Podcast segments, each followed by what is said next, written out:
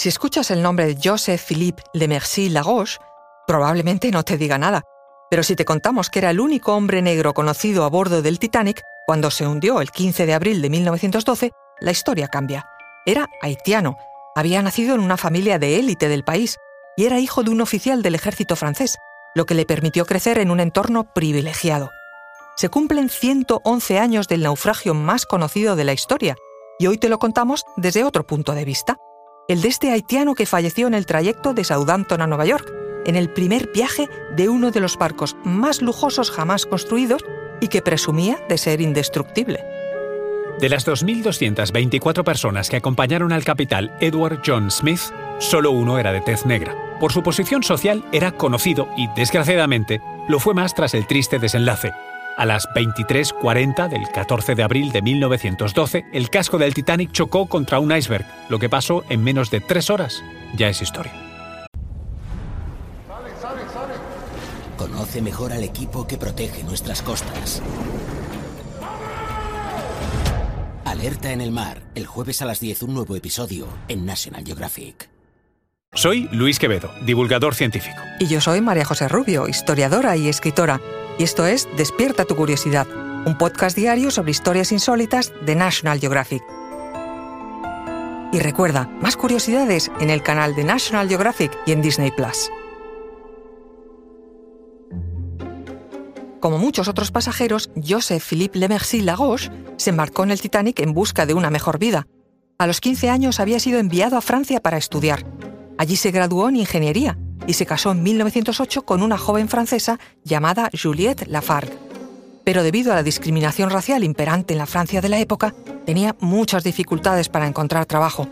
Joseph trabajaba en el metro de París y sus condiciones laborales eran peores que las de otros trabajadores pese a tener más antigüedad. Por eso había decidido regresar a Haití. Él y su familia buscaban una segunda oportunidad laboral en su país natal. Había tenido ya dos hijas, y la segunda había nacido prematura y enfermiza, con múltiples problemas de salud cuyo tratamiento era caro. Tras varios intentos y rechazos buscando empleo, recurrió a su tío Michel Cincinnatus, presidente de Haití, que le ofreció un puesto de profesor de matemáticas en la isla. La familia se iba a marchar de París, pero el tercer embarazo de Juliette precipitó los acontecimientos. Querían que el bebé naciera en Haití, fue la madre de Joseph quien les compró como regalo los billetes de primera clase para el transatlántico SS France. Pero supieron que la política de la naviera respecto a los niños embarcados era que permanecieran en la guardería y que comieran separados de sus padres. Por eso prefirieron cambiar los billetes por unos de segunda en el Titanic. Embarcaron finalmente el 10 de abril de 1912. Toma esto, lo vas a necesitar. Conseguiré otro barco. Dios sea contigo. Te veré en Nueva York. Con esta frase de despedida, Joseph cubrió a Juliette con su abrigo lleno de joyas y dinero y despidió a su mujer y sus hijas en la cubierta del barco. No se sabe exactamente en qué bote salvavidas subieron para salvarse, pero los detalles dados por Juliette aseguraban que en ese bote también estaba una condesa, lo que hace pensar que era el bote número 8, en el que subió Noel Leslie, condesa de Roths. En la madrugada del 15 de abril, Juliette y las niñas fueron rescatadas por el RMS Carpatia. Llegaron a Nueva York tres días después. Para entonces, Joseph Philippe Lemercy Laroche ya habría fallecido en las aguas heladas del naufragio. Su cuerpo nunca fue encontrado. La familia decidió no seguir su camino a Haití y volver a Francia, donde un mes después Juliette daría luz a su primer hijo varón, al que llamó Joseph, en honor a su padre fallecido.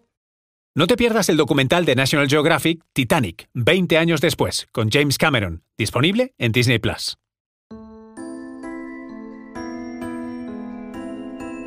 Recuerda que Despierta tu Curiosidad es un podcast diario sobre historias insólitas de National Geographic.